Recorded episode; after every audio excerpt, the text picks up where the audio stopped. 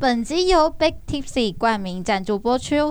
Big Tipsy 是由六位高雄的在地大学生所创办，是台湾第一个在做食物升级再造的永续饮食品牌。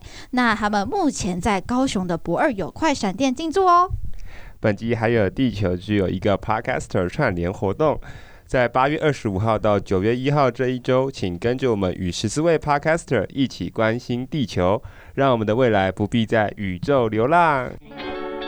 欢迎收听伊拉粉莫萨好野人生，我是雪莉，怕胖又爱吃甜点的频道发问员。我是亨利，走跳台湾的阳明山老爹。我们踏进巷弄，寻找即将消失的故事。我们深入地方，寻找被遗忘的日常。在这里，你会听到台湾地方大小事。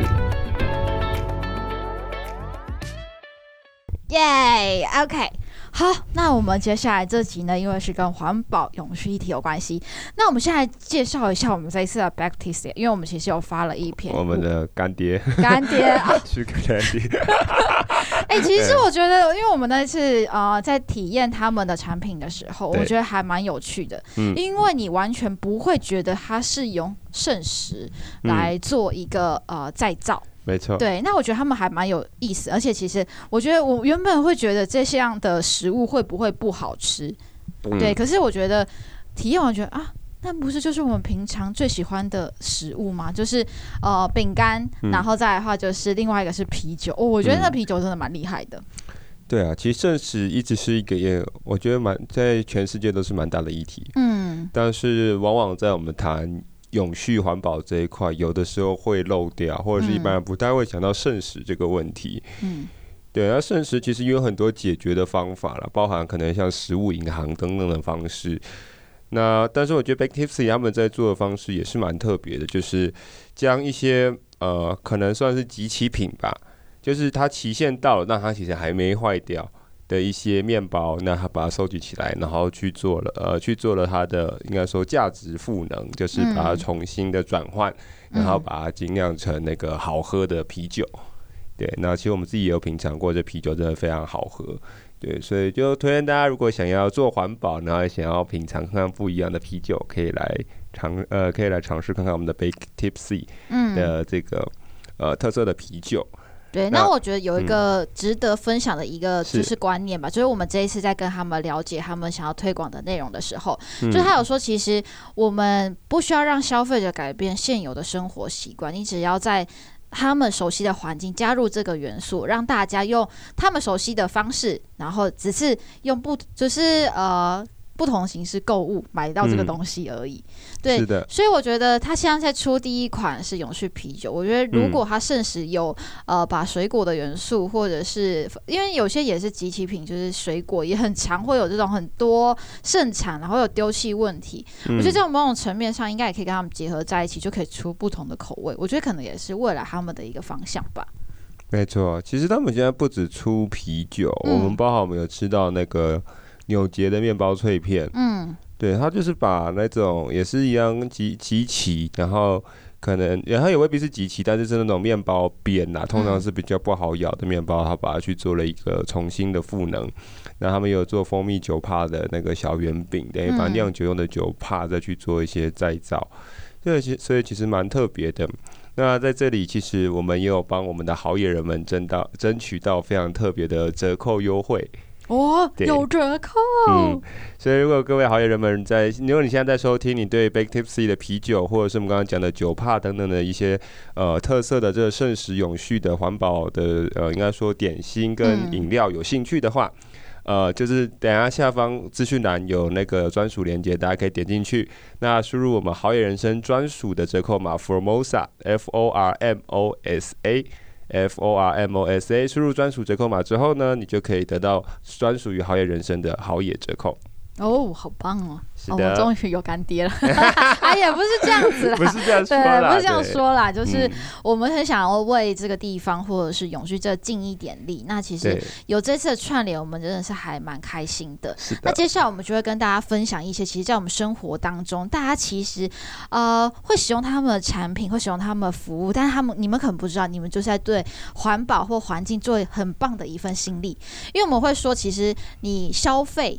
其实你就在做一种选择。嗯、所以你可以做好的选择的时候，其实你就是在为你未来的世界做一个非常好的投票，或者是、嗯、呃让世界更美好这样子。对，把好的东西传承给下一代啦。没错。嗯就是，就我们之前前面也有几集讲到永续，那大家如果在追踪我们的呃社群媒体，可能也知道我们是一个永续为宗旨很重要的一个呃节目。那我们之前今年也有响应到微笑台湾他们的那个永续旅行，就是做一个负责任的旅行者的串联。所以其实我们今年度一直都有，其实我们从去年开始到现在一直都有在做永续相关的东西。那今天我们决定用不同的角度来带大家认识一下我们生活中的永续是什么，还有建筑方面的永续是什么。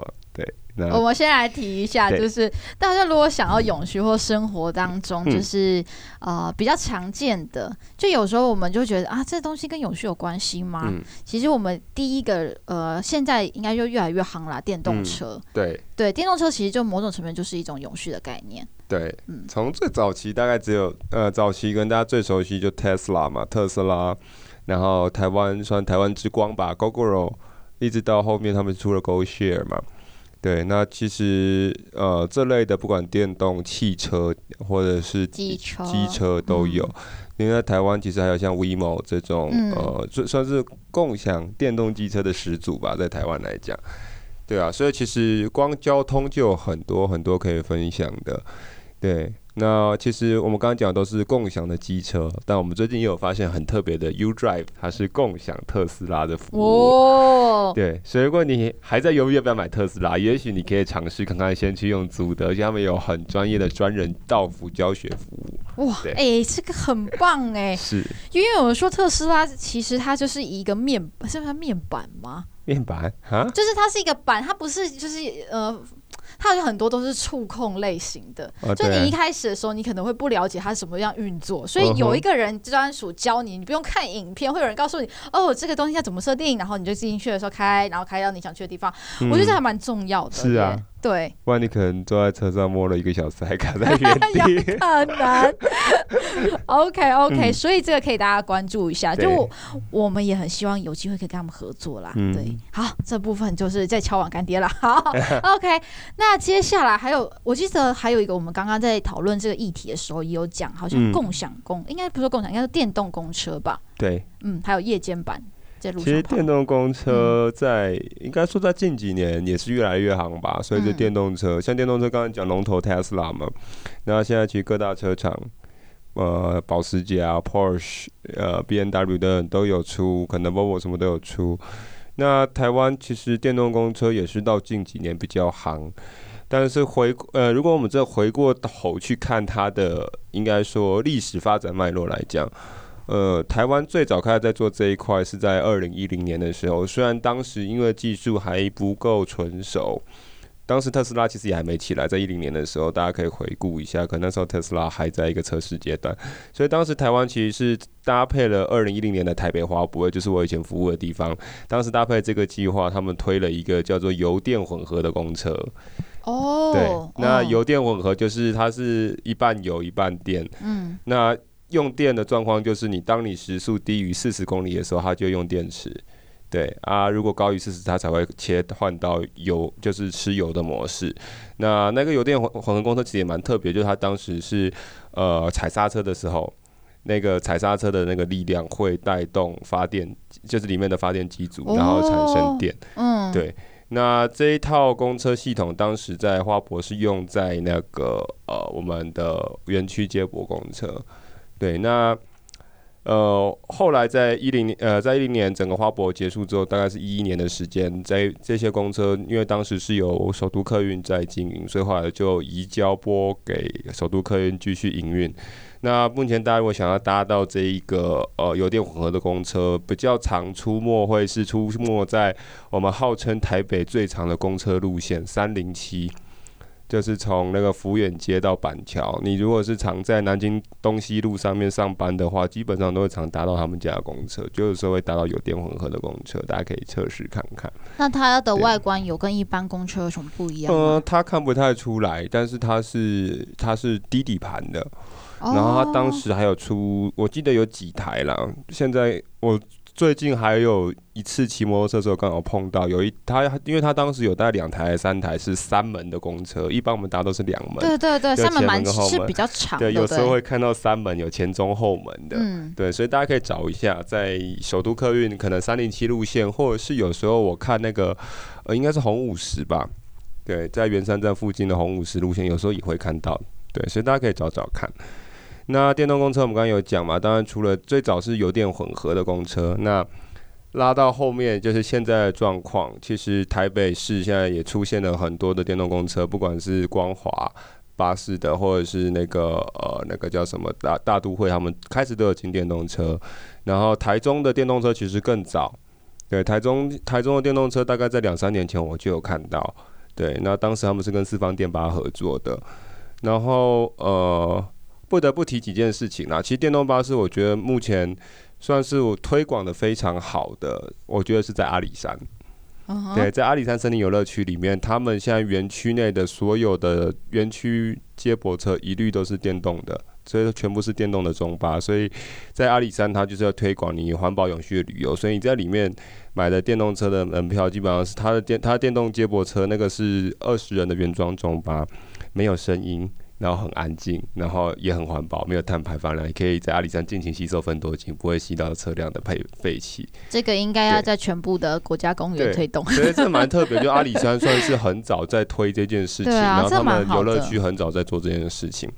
那再往后一点，到现在更先进一点，就像雪莉刚刚提的，就是有出现了无人的电动公车。嗯。那前阵子在那个信义路，在信义路的新义区，新义区信义路那边做一些试营运。嗯。对，那那个电巴是由红海他们去协助研发出来的。对，所以我们可以看到未来的趋势啊，其实未来台北应该会变一个非常智能的城市，也会出现，应该说在整个台湾也会出现非常多这种电动的公车。你不是说那还是无人的吗？对，那个是无人的电巴，就是它有智能，它你只要设定好它路线，它基本上就是照它路线走，然后它自己会停红绿灯。嗯，对，然后它自己会侦测，就是有没有人要下车，有没有人要上车，有没有人要下车，这样，对，蛮特别。它好像现在也有几台是放在，我没记错，好像。看新闻是说有几台放在台大，就是台大校园内给学生使用这样子。哦，对，所以也许我们可以预见呐，就是可以预见，或许未来不久的将来会出现电动游览车，我觉得这应该也不无可能性了。真的蛮期待的啦，是啊，希望就是未来大家都可以接受这样子的理念，然后去，应该是说他要贯彻到人民的生活当中，其实是比较好一点点的。对。另外，我们之前也有听朋，就是伙伴分享或朋友分享说，他们就是为什么要开特斯拉，就现在好像也是为了要推动让大家可以买特斯拉，他们有在做一些减税吗？还是什么样的部分？好像有听过这样，好像是政府那边的鼓励啦。嗯。就是如果你是买电车的话，当然就是免牌照跟燃油税嘛，因为它不燃油。对，然后再来，如果你是新北市民，呃，好像听说是新北市的公有停车场就免停车费，对，所以其实蛮方便的。嗯，那其实之前。呃，我举另外一个例子啊，像 Gogoro 之前就有些人会很喜欢用 Gogoro 环岛，但是当时就有反映说台湾的充电站还不够普及，嗯，所以环岛会环到没电，或是当时很多人想要充武岭，但是上 五岭之前一路都没有电，对，那但是这都不用担心，因为像 Gogoro 来讲，他们现在就已经建制非常完整的充电系统，所以你现在可以环岛，可以环岛，可以环岛，也可以上五岭了。清境现在有充电站，对，这蛮不错，这蛮好玩的，你可以看到就是趋势会越越来越大了，嗯，对，那我们也可以看看台湾的未来，在应该说环保绿能交通上面会变成什么样子，我们也蛮值得期待的。嗯，来推一下城市博览会，它现在好像 听说也有在呃分享这一块的一些理念，大家也可以去，因为其实这个城市台北城市博览会好像到九月十一号吧，没错，就是现在为期大概三个礼拜的时间，我觉得还蛮值得去看看的。是的。OK，那我们接下来要推另外一个有趣的东西了。好，这个我记得这个品牌好像也是借你认识的，但我想说，啊，你又不用化妆品，为什么你会知道？女性友人很多哦，就就就你一个吗？哎，这样好像不是好事哎。好啦好啦，不是啊，那是重要女性友人就你一个，可以吧？好好好，OK OK。对。那你为什么会认识这个品牌？因为我觉得他做的事情还蛮有意义的，但我其实没有用过他们家的产品。他们家真的很特别，嗯，对。那为什么会接触到他？当然，首先要澄清，跟女性友人无关。对，因为这其实几个原因啦，就到就呃，哎、欸，这个。这个我我不知道，好像可能有被学历抖出来过吧。我过去高中的黑历史不是黑历史啊，就是呃过去高中的一些事迹这样。对，呃，都是送给朋友的吧？也不是，不是，就是啊，好了，这就居然都讲到就提吧，对啊，就是其实我我过去就是曾经有一小段的时间啦，就是呃当时有在。呃，算是为台湾的一些外交上面的一些事务做一些奔波跟努力，还有推广。对，那当时其实我们就是要算是去国外宣扬台湾的绿能国威吧，就把我们台湾绿色经济宣扬给世界去知道。对，所以当时就有间接的去去认识到这些品牌。然后其实呃，过去我也听过他们就是创办人就是的讲的演讲。对，那也了解到他的理念其实真的是非常的好，就是其实他们从工厂的建筑都是绿建筑，对，然后一直到他们产品，他们产品真的是，呃，我真的我我觉得用划时代来形容都不会太夸张，因为其实他们的想法，老实讲，我在接触他们品牌之前，我真的从来没想过，就是你很难想象，你今天家里的洗发精或者是沐浴乳。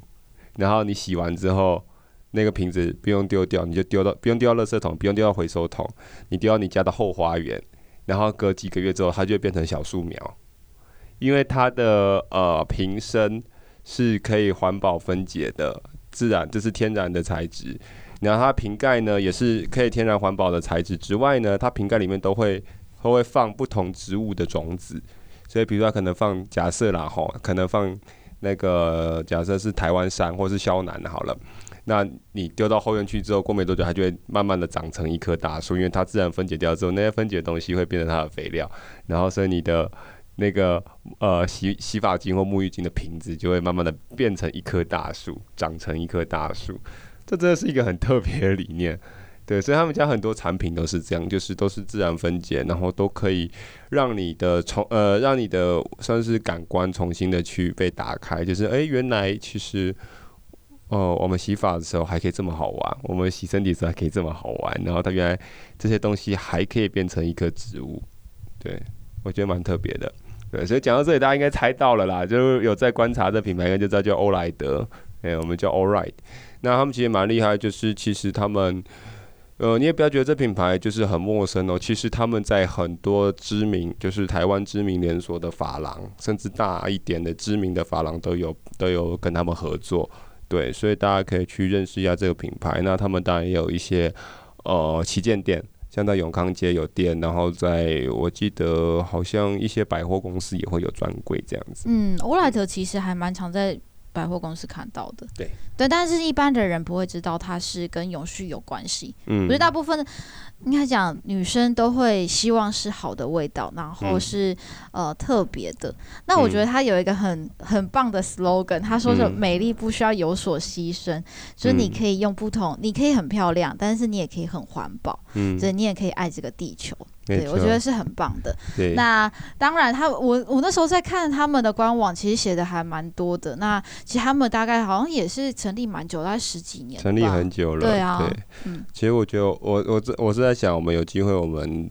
可以一起去参访一下他们的总部，嗯，因为他们总部听说盖的也是非常的漂亮，嗯、然后是整个是绿能环保的建筑，嗯，对对，这个还蛮不错的。嗯、OK，那接下来要跟我们最近有蛮有关系的，就是我们我们在这次要讲很多是跟生活有关系。那因为我们今天就是去摆了一个就是台北的市，台北的风味市集，风味市集没错。那呢，因为我们就是在推广这台湾的一些特色的选物嘛，还有我们自己呃很棒的咖啡。那另外一个就是在我们的旁边，我们就发现他的摊位的人非常的多啊。然后我们想说，哎，这个品牌到底在做些什么？嗯，我觉得还蛮有意思的。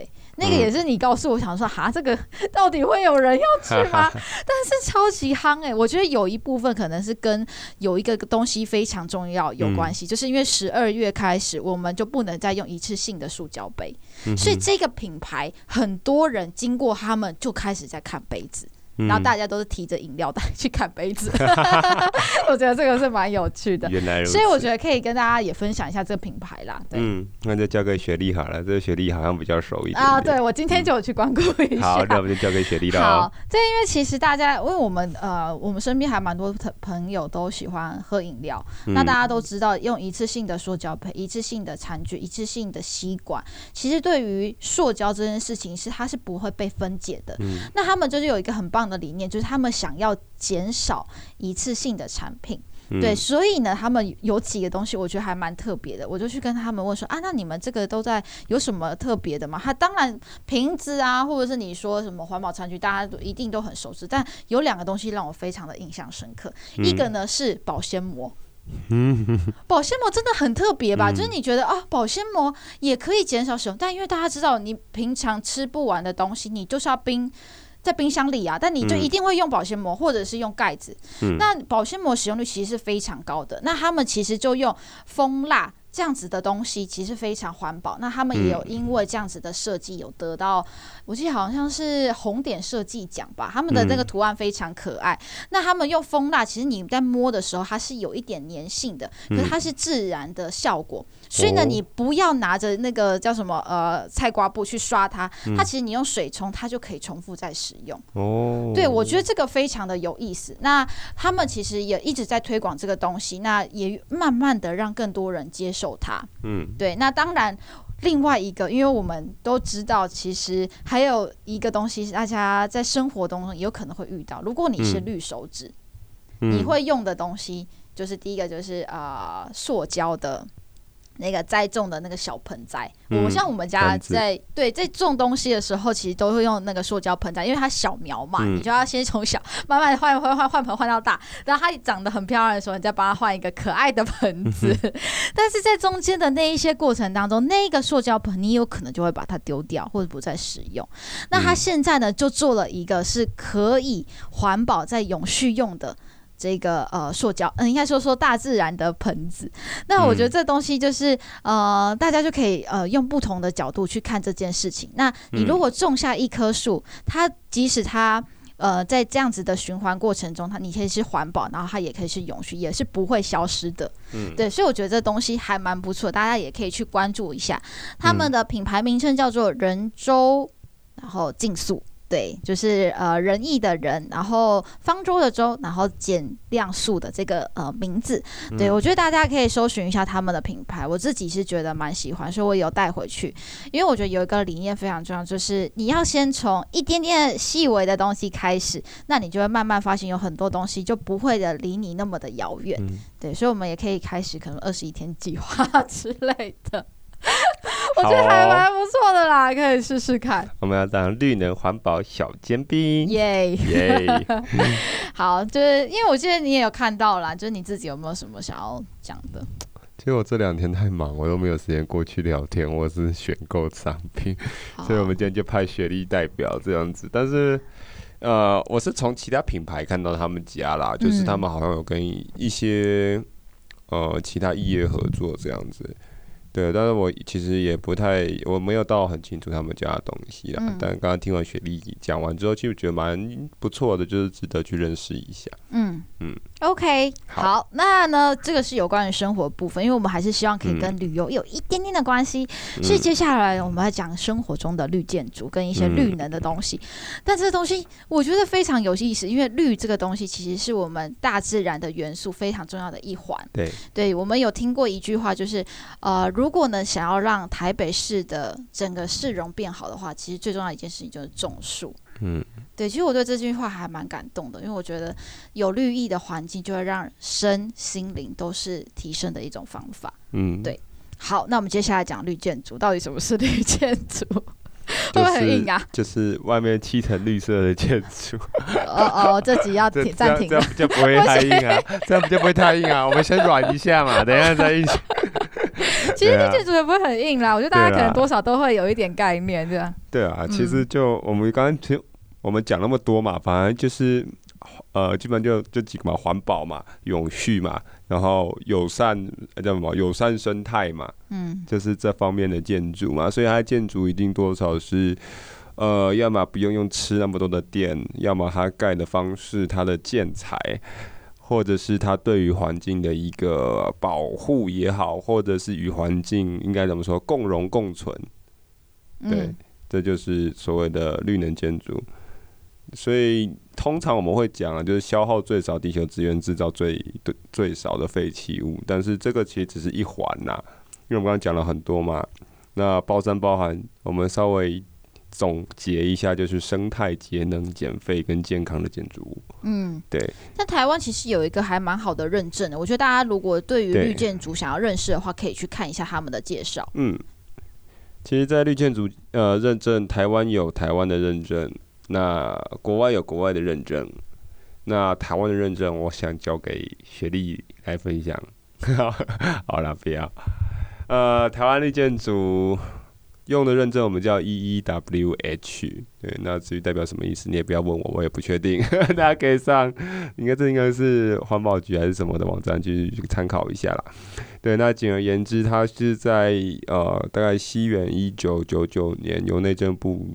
建筑研究所公布的一个怎么说，算是一个绿建筑的评估手册吧。然后等你通过这个 EEWH 的认证之后，你就会拿到一个绿建筑的标章，然后就可以成为国家级的绿建筑。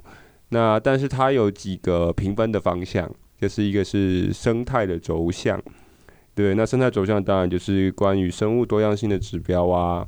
还有你的绿化指标，所以就像我们之前讲的，就是你对于生周边生态友善跟共荣的一个指标，对，然后当然对于基地的永续是很重要。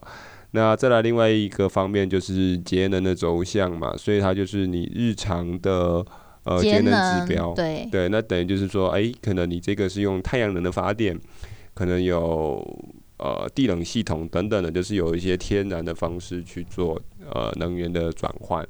那再来就是减费的走向，就是看你这里是不是只有减少碳排放量啊，或者是在呃废弃物处理上面有没有一些特殊的方式？嗯，那最后就是健康的走向。健康，对，嗯，我觉得可以跟大家分享几个案例啦，因为我们在调查这些的过程当中，然后发现，嗯，哇，这个建筑物竟然是你刚才跟我分享的时候，觉得，嗯，哇，amazing，一零一，我觉得非常的惊讶耶。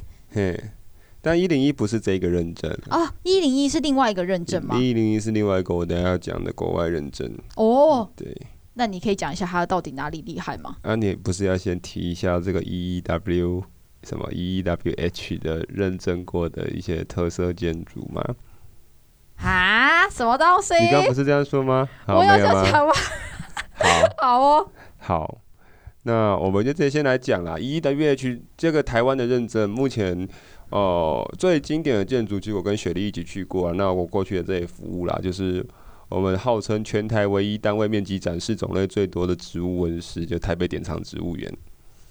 它是台湾 EEWH 钻石级的绿建筑。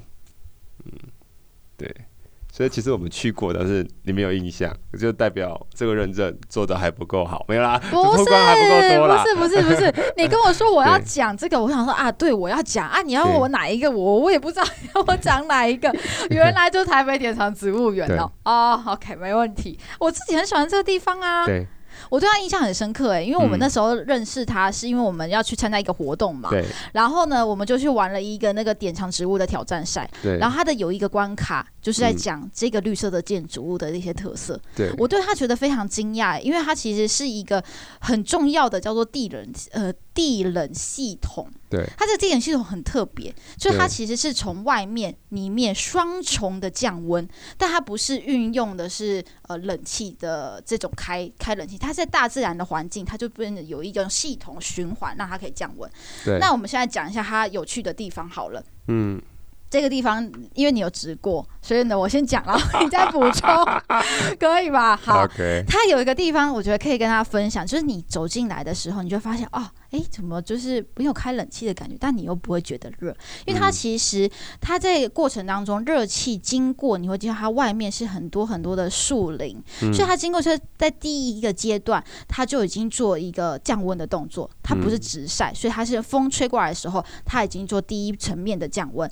那接下来再来呢，他们会用一个像是导引管的东西，让它往地下跑，这个空气往地下跑，然后再往上。那为什么它要做这样子的动作呢？因为呢，如果呢，它从地下跑，它的呃土地其实是有大自然的降温功效，嗯，所以它就在地底把温度给降下来，然后做一个交换，然后再从出风口出来，让大家感受到这样子的空气。嗯，我觉得这个东西是非常奇妙的。那当然呢，如果太热，它当然还是有洒水系统，它会不会有一个呃小型的气象站去做呃侦测，然后再降温。对，我觉得这个是真的是非常特别的地方。那看你有没有要补充啦，因为我觉得我印象深刻，最印象深刻的是这个。当然，里面每一个不同的层级，它就会有不同的这个这个馆里面的特色啦。嗯，好，好，好，我要补充。你要补充，我就这一定得补充。对，因为这馆有三，我们叫三大重要系统啦。以绿建筑来讲，雪莉刚刚提了一个很重要的地冷系统。对，那但是搭配着地冷系统，还有另外一个降和降温很重要的一个算是工程吧，就是叫做水墙啦。它是搭用抽风机搭配水墙，那水墙我们上次在讲点点值那一集，那就点值那一集的周报的时候，我们有呃回顾的时候，我们稍微提一下，它的水墙是用类似蜂巢状的那种，呃，就是有一格一格的那种，呃，我们应该说瓦楞墙啦，哦。然后它透过那个顶楼的那个回收雨水系统，把那个雨水收集起来之后，然后用那个水洒在那个类似这种瓦楞墙上面，然后透过最呃算是呃这个叫做博物馆的最尾端那边有设立一整排的那个巨型的抽风扇的风墙，它这样一抽风，风就会顺着这样进来，经过这个水冷墙，然后把整个温度降低。哦，所以它这边里面也不需要太多的冷气，一楼其实就蛮凉快的。那再来另外一个一定要提的就是这个温室很特别，它用了一个叫做 ETF 一膜这种很特殊的技术。什么是 ETF 一膜？这个薄膜其实很厉害的地方，它是呃，它可以隔绝紫外线，然后让日照进来。所以呢，你我上次有跟雪莉讲，就是你站在这一个博物馆里面，你怎么晒太阳，你都不会晒黑，因为它没有紫外线。对，你也不会晒伤。那这个 ETF 呃 ETF 一膜，这个其这个薄膜其实比较呃有名一点的设计，最早是在那个北京冬呃北京奥运的那时候，他们在北京的水立方呃水立方的主场馆，它有用到这个膜，然后台湾就是典藏植物园有在使用。对，所以它就是隔绝了紫外线，但是里面的植物还是可以正常的受到阳光的照射，然后可以正常的呃生存下去。这典藏植物园比较特别的几个绿建筑的点，当然，呃，现在可能没有机会啊。以前那时候花博期间，它有开放顶楼可以上去，顶楼你就会看到有几个很特别的东西。当然，一个是太阳能板，它靠太阳能发电；另外一个是它为了要降温，所以它为了降温，它怎么做？刚刚讲的地冷系统，刚刚讲的水墙，再来他们在屋顶上大量的种植草皮，哦，所以它用天然的植物加上泥土去隔绝太阳的直射。以达到里面的降温，对，所以里面的有一部分是用刚刚的 ETF 一模去去做，就是太阳光可以进来；另外一部分太阳光照不到的地方，它就种大量的草皮，对，去做一个呃算是隔热降温的地方，对，所以这是它特别的地方。嗯，稍微分享。我记得里面还有一个生态池，他们也可以做一个呃净水效净水系统，这、嗯、也蛮不错的。没错，嗯。好，所以这个是我们，我用当然台湾还有很多这类型的那个算是，呃，怎么说，就是在这个绿建筑标章底下还有很多认证过的一些特色建筑。那我们是先挑一个经典的出来讲了，那接着我们就延伸下去，我要提一下，不得不提，就是讲到绿建筑啦，大概全世界大家一定一定会提到这个认证，而且一定要知道这个认证叫做 LEED 的绿建筑认证，L E E D。哦，LE 的其实大家会觉得奇怪，这是一个人名吗？其实不是哦，它是四个英文英文字叫做 LED。LED 这四个英文字是呃，其实是一串字的呃开头哦，它是 Leadership in Energy and Environmental Design，换算呃换翻译成中文叫做能源与环境的设计先导哦，它是这四个字的缩写。那它是由美国绿建筑协会他们发起，在世界上目前应该算是最知名，也是公信力最强的一个评鉴组织哈。对，那他们底下其实有九个很重要的评分指标哦，就是呃要整合程序、地点与交通运输、永续基地性、用水效率、能源与大气、材料与资源、室内环境品质、创新与设计具优先。好，我们大家简单讲到这里啊，那。其实因为这些东西，大家有兴趣，大家上他们的组织网站都可以看得到这些详细的一些呃，应该说资料哦。那呃要提的几件事情，当然它有分成几个认证等级，好、哦，就是银级、金级、白金级跟呃这四个那个认证等级。那我们还是要提一下，LEED 的建筑在呃这个 LEED 的认证在台湾最知名、最知名的一个的代表性的建呃认证建筑，就莫过于刚刚雪莉提的台北一零一。哦，它是算是目前全球最高的绿建筑，对。虽然我们曾经曾经是最全球最高的建筑，后来被超越，但是绿建筑这一块，我们还是保持着在世界上领先的一个技术。嗯。哦，那台北一零一大楼其实，呃，它是在二零零四年的时候是最高的摩天大楼，但是到二零一一年的时候就呃就转变成只剩下最高的绿建筑。哦，对。那这个它其实你看啊，它其实除了我们自己内部就是内政部的钻石级绿建筑认证之外，它在二零一六年的时候是以全球最高的分数拿到刚刚讲的 LEED 的组织认证的白金级的绿建筑，所以他们其实在整个，而且应该说一零一在设计在设计的阶段就开始在思考要怎么做环保永续，要怎么把这一栋。呃，算是当时耸天的摩天大楼，怎么样把它做到能完全环保永续，这是非常困难的啦。其实我们知道，我们盖一般的建筑物要盖环保永续就很难了，你更何况这么高的拔地而起的摩天大楼。所以当时他们其实设计了非常多的系统，包含在玻璃哦，因为玻璃他们是完全玻璃帷幕的大楼，你玻璃没有做特殊处理，那太阳一照。想也知道很热很热，里面就像温室一样。对啊，对，上面用双层玻璃，然后里面又灌了一些特殊的气体去做一些降低能源的方式。那当然，他们在夜间离峰的时候也会用呃一些储备下来的电力去做制冰系统，然后这个制冰这个这个制制出来的冰就可以变成呃早上他们所使用的冷气。等等等啊，然后还有很多的呃一些特色的设计，这个我们就不赘述，大家可以去查一零一的资料，也应该会查得到。对，但就要跟大家分享一下，这个目前也算是应该台湾 number one 吧。嗯，对，它在绿建筑上面蛮光荣、蛮有名、蛮特别的一个建筑。嗯嗯，好，交给雪莉了。交给我了，好，看你要再提什么。嗯，我觉得呢，我自己很想要分享一个地方呢，嗯、就是我们还蛮常经过的，就是台大的那个社科院图书馆。嗯、那它其实就是辜振甫的纪念图书馆。嗯，那它的建造的应该说设计者呢，是伊登丰雄先生。嗯，那他本来就很嗯很会设计这一种把自然跟建筑物融合在一起的建、嗯、呃。这个。应该说是地景艺术吧，我自己会这样认为。嗯、那来到这个地方，因为其实很多人都只是 pass by，就是你可能骑车或开车经过。嗯、不过我觉得它的建筑如果有机会看，你要从空中看，或是比较高的地方看，嗯、你才能感受到为什么它是绿建绿建筑，还有它跟生活跟人之间的关系到底是怎么和平共处的。嗯、那我觉得有一个东西，就是如果大家有机会去看到的话，呃。因为它本身就是图书馆嘛，嗯、所以呢，进去的时候你会觉得在你好像是在一个树林里面，嗯，感受书香。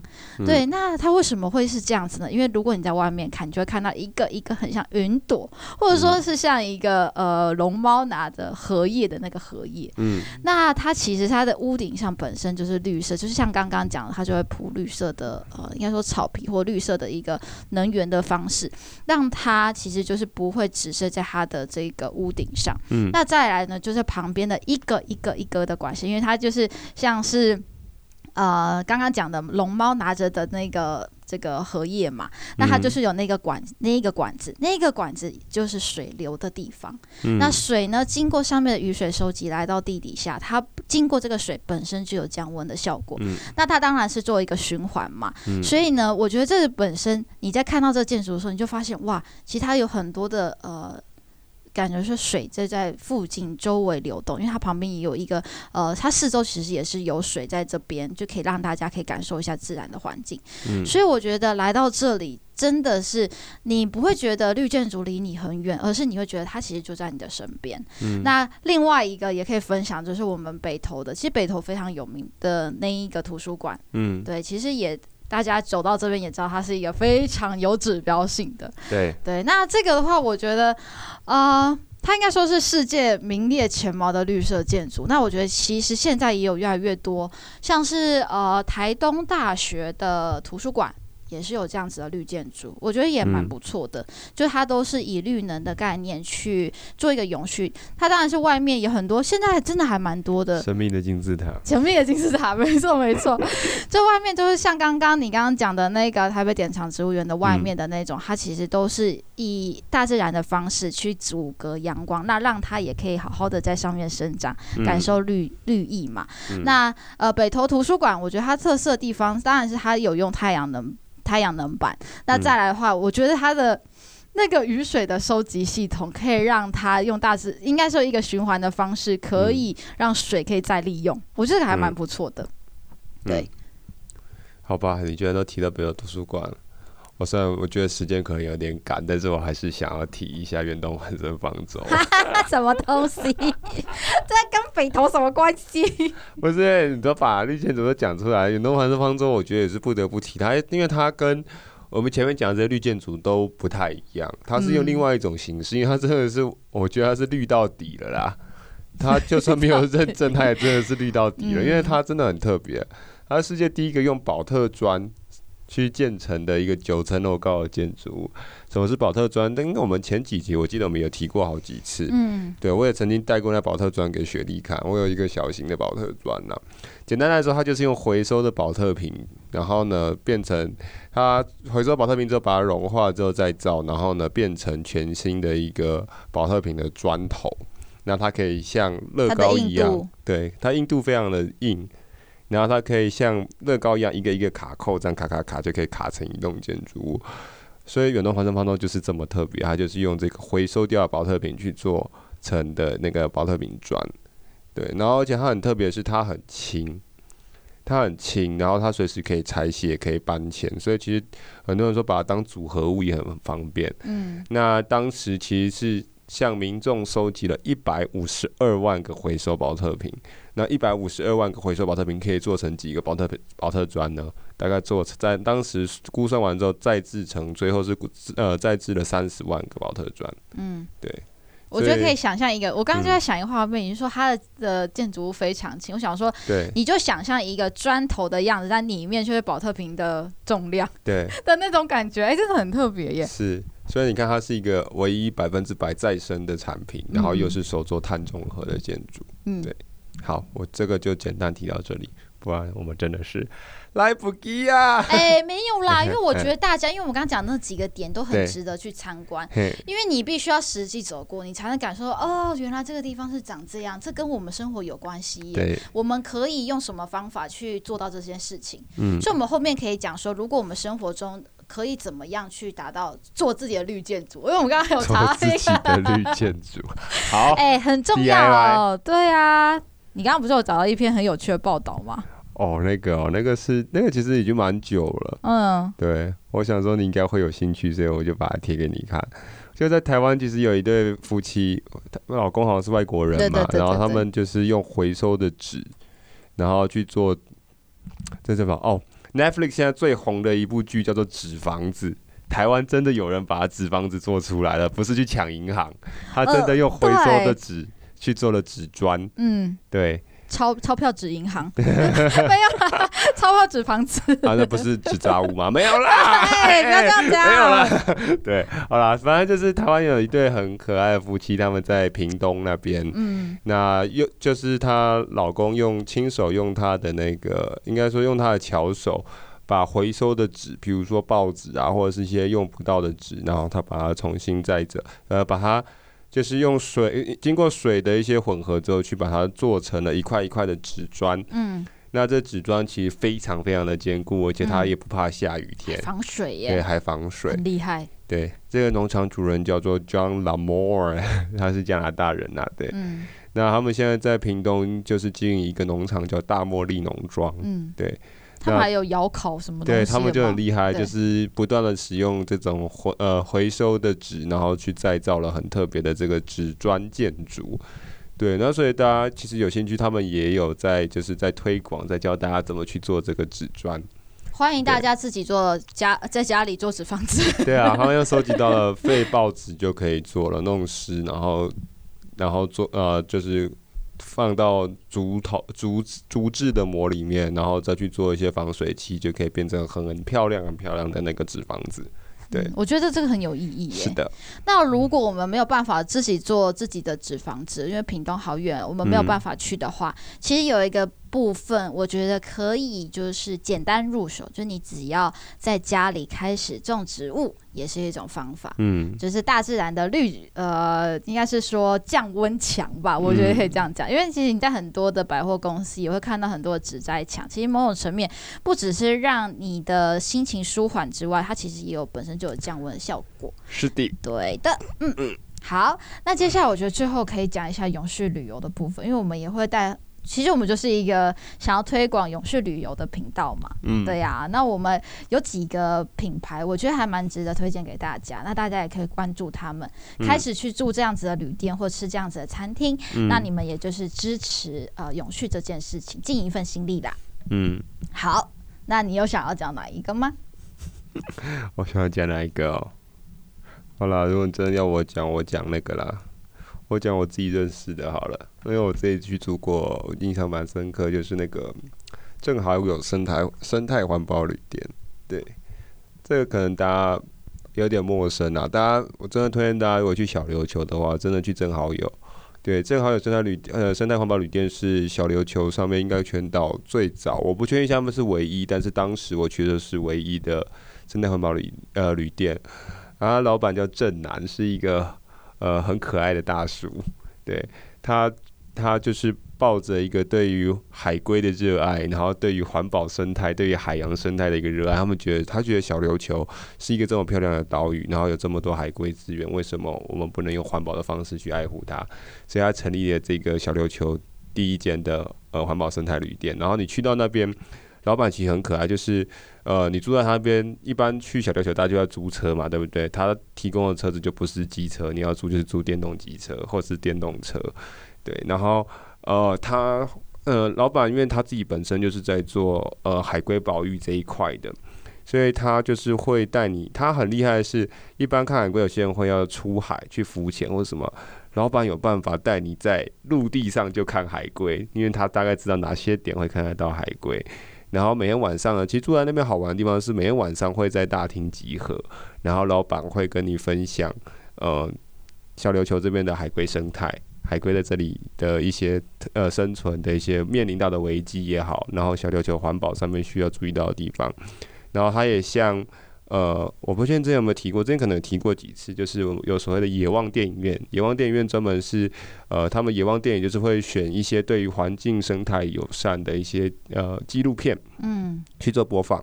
对，晚上的时候住在那边，老板就会把大家集合到大厅，然后呢，听完他解说之后，就会放那个野望的电影。老板也会挑一支还不错，可能关于海洋生态或关于小琉球的生态纪录片。然后带领着大家，老板还会叫宵夜哦，还会叫那个小时候非常有名的爆浆黑糖馒头，然后大家就一起吃着宵夜，在那边学习生态还有海洋保育，哦、所以它真的是一个非常有心的生态旅店啦。那我真的也推荐大家，如果去小琉球的话，去找一下我们可爱的正南老板。对，嗯，我们应该会有呃电动船之类的，这样子才会真的永续啊！不然光去到那边，就是已经碳排碳足迹超标了吧？目前海上的还没有，但是日月潭已经出现电动船了。嗯，对，嗯、我觉得这才是真的有意义啦，让整个行程都是零碳足迹，这其实是还蛮好的。对，好。嗯，那呢？今天的分享其实还，我觉得听到蛮多我自己很喜欢的内容。嗯，那很多时候都是我们都是呃在消费的时候都有很多的选择，但你可以选择一个对环境友善，或者对你未来，如果你有呃你是有小孩的，他们也可以感受到大自然的环境，或你因为你做了一个对的选择，让这些事情好的东西可以持续的存在。对，所以呢，我们今天的分享就到这边。那。你有什么想要讲的吗？不然我们要结束喽。我好想送一句话。可以啊，太棒了，好。但是呃，我要我要寻找一下我那句话去哪里，我忘记我写在哪里，等我一下。哎、欸，你们闹鬼，闹亏。好了，我先分享一句我们之前有提过的话，就是其实呃，我们常常在讲，就是。这也是我之前去那个，我们刚刚有讲那个，我们响应了负责任旅行，然后那时候讲者讲的一句话，我觉得我非常的认同，就是，嗯，我们现在使用的这些资源，包含我们现在所居居居住的地球跟这个生态环境，其实是我们跟下一代，或是好几代以后，也是我们的可能儿子，儿子可能太早，可能孙子辈，或者是在更之后的未来的下一代们借来的。所以我们要好好去爱护我们这个地球，然后不要再让他们负债更多。我们应该是想办法帮他们减轻这个负债。嗯，对。那再来，其实因为我们是做，我们是做算是旅旅游跟文化还有永续相关的东西。其实我觉得，呃，这个。我们刚刚没有提到，但是它有跟永续旅游非常有关系的云浪集团的饭店，我之前有去到他们其中一间饭店，然后他们在大厅就有放了一段话，我觉得非常的呃值得当这一次的一个结束结语啦，就是从一段旅行开始改变，可以让图碳足迹变得更有意义。所以我们在旅行的时候，我们可以去思考，包含是从呃可能自己携带。免洗的餐，也就是环保的餐具，你就不不用使用了。免洗的餐具，我们尽量使用大众运输工具，或是尽量共乘。那如果能选择不使用，呃，这种有碳排放量的交通运具，那其实是更好的。所以我们可以从自身的呃一些概念跟理念去做，那让整个环境变得非常非常的好。所以最后的最后，最后一句话就是：旅行是人类文明的开始，然后让旅行成为通往永续的桥梁。那就。回扣到我们的主题，地球只有一个，所以这次的串联，大家可以去听另外十四个频道的，呃，应该说串联，大家都有不同的见解，在于永续这一块，那就真的让我们不要让这地球只有一个，我们要让它永续环保的下去。那也欢迎大家，呃。在听完节目之后，去支持一下我们的干爹 Fake Tipsy，他们有非常好喝又好吃的永续的那个啤酒跟一些特色的小食。嗯、那也别忘了，就是使用你们我们的专属链接还有折扣码，那可以让你拿到专属于好野人生的好野折扣。啤酒配小点真的是非常必须的，是的，然后再配个 podcast 一百分，一百分。嗯、好，那我们 这集很棒的特辑就到这边结束啦。那大家还是要持续订阅 SH 好演人生，那我们就下集空中再见，拜拜，拜拜。